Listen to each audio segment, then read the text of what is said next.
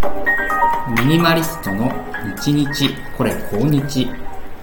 こんにちはミニマリストよっしーです。またお久しぶりの、ね、収録になりました。と今日はですね3連休の最終日ということでもう自宅でねずっと過ごしてます。というのも、まあ、昨日中日だったんですけども、まあ、会社の面々とですね盛岡でやっているビールフェスタに行ってきたんですね。これがあの、八幡神社っていうあの、神社の境内でやるという、こう、なんとも、不ラチと言いますかね、バチでも当たんないかなっていうような 場所でやったんですけども、まあその実ですね、まあ人も、まあちょっとあの小雨だったんですけど、人も集まっているし、もう、まあコロナ禍ですけどね、え検温しながらみんなちょっと盛り上がっていて、まあ私もね、同僚と一緒に楽しみました。まあそんなわけで昨日はあの、まあかなり飲んで食べてしまったので、今日はですね、えー、1日ファスティングですか？えー、まあ要は軽めの断食をしてですね、過ごしております。なんか飲み物はね、結構飲んでいいみたいなんで、あの、フルーツジュースとかね、飲みながら、まあ夕方まで来ました。で、なんとかね、えー、今晩まで我慢してね、過ごそうと思ってます。はい、えー、じゃあ今日ですね、ちょっと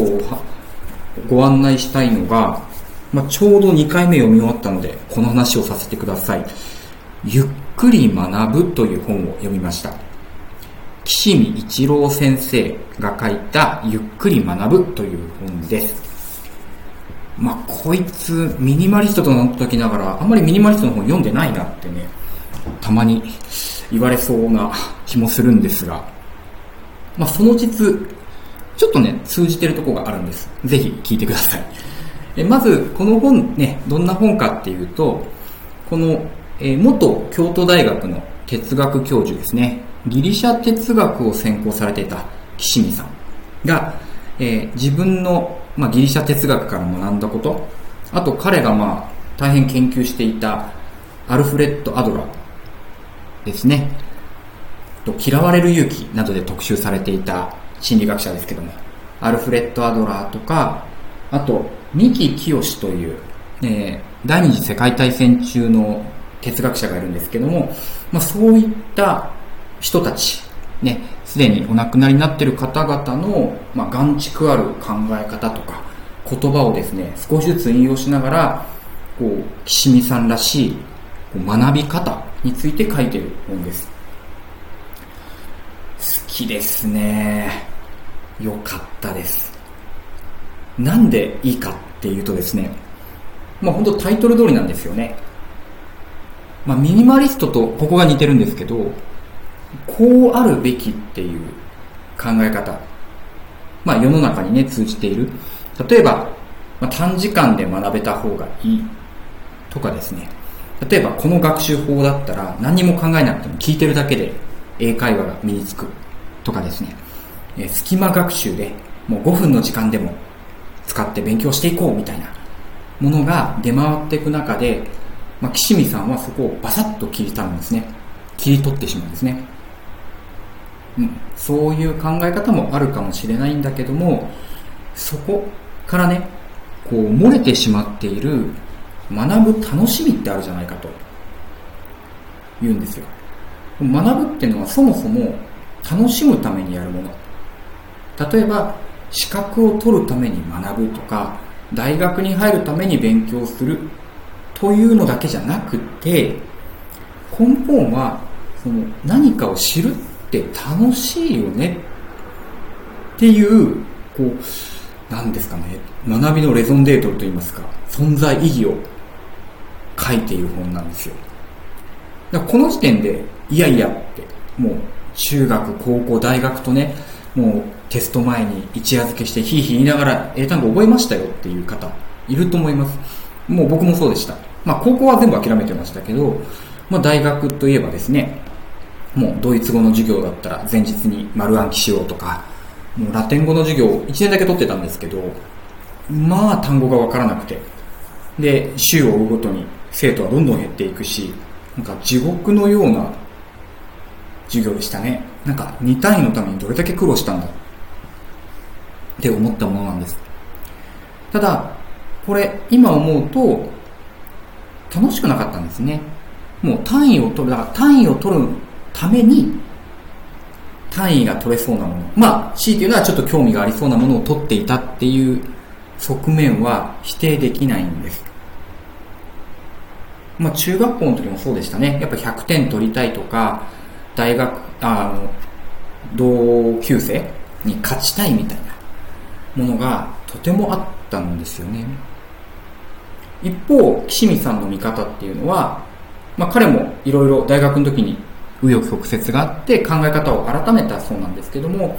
まあ、そういった競争社会だとか目的のために辛い学びをするっていうことに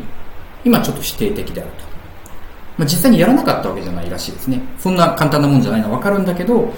本来学びって面白いじゃないかっていうものをね中に入れてくるんです。今彼の本当に経験ですよね。うん。でこれね、ちょうどあの、私が別で読んだレ、なんだろう、レポートですごい岸見さんの話に似てる話題があったんで、少し引っ張っていきたいんですけども、ハーバードビジネスレビューっていう本がありまして、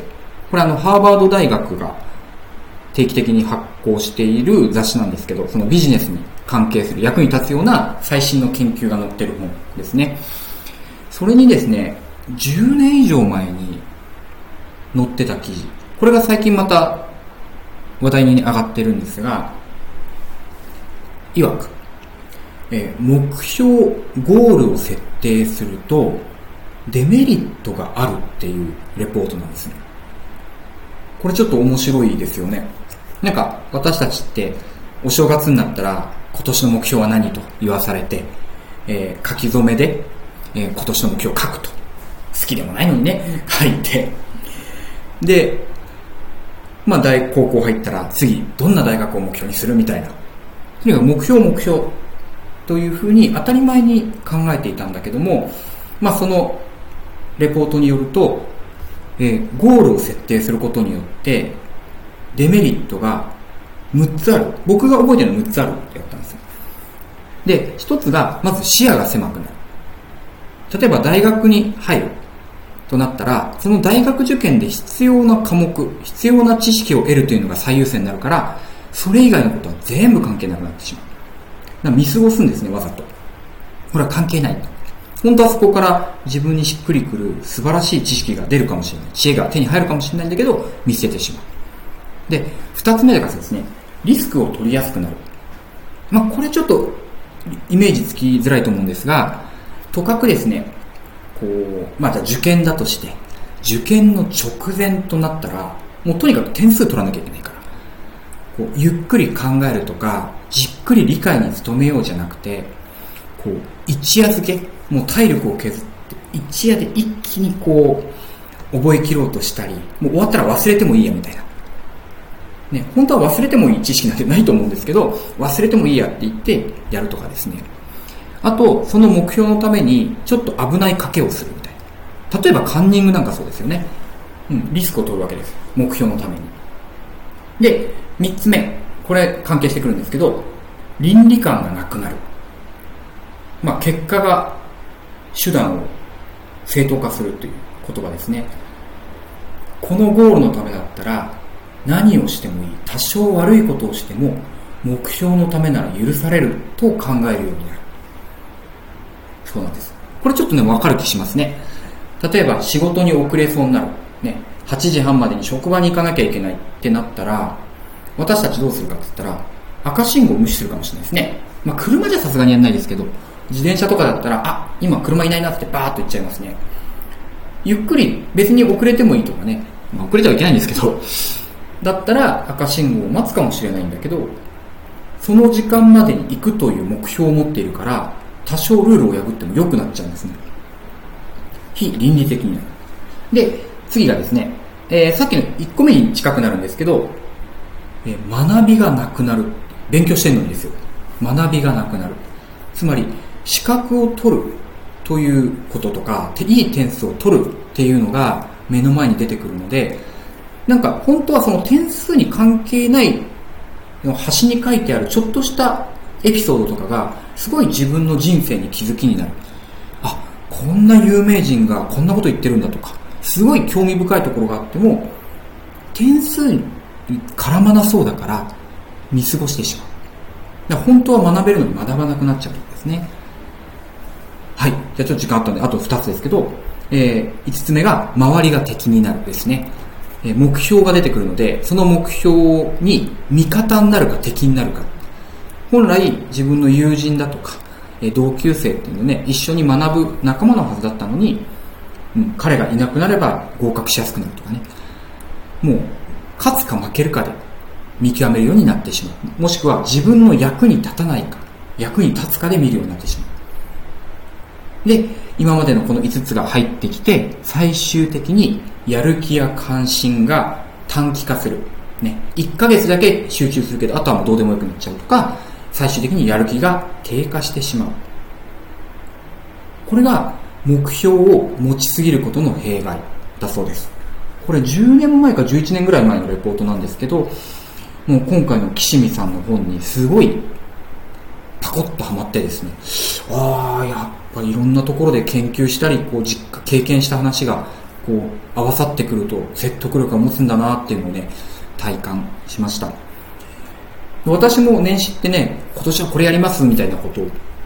持ってるんですけども、まあ、持つのは悪いことではなくてですね、それのせいで、まあ悪いことしちゃったりですね、他の本来なんかもっと発見できたのにってものを見過ごさないようなもう、なんか馬のような、ね、草食動物のような広い視野を持ちたいと思います。今日はゆっくり学ぶ岸道夫先生の本をご紹介しました。また聞いてください。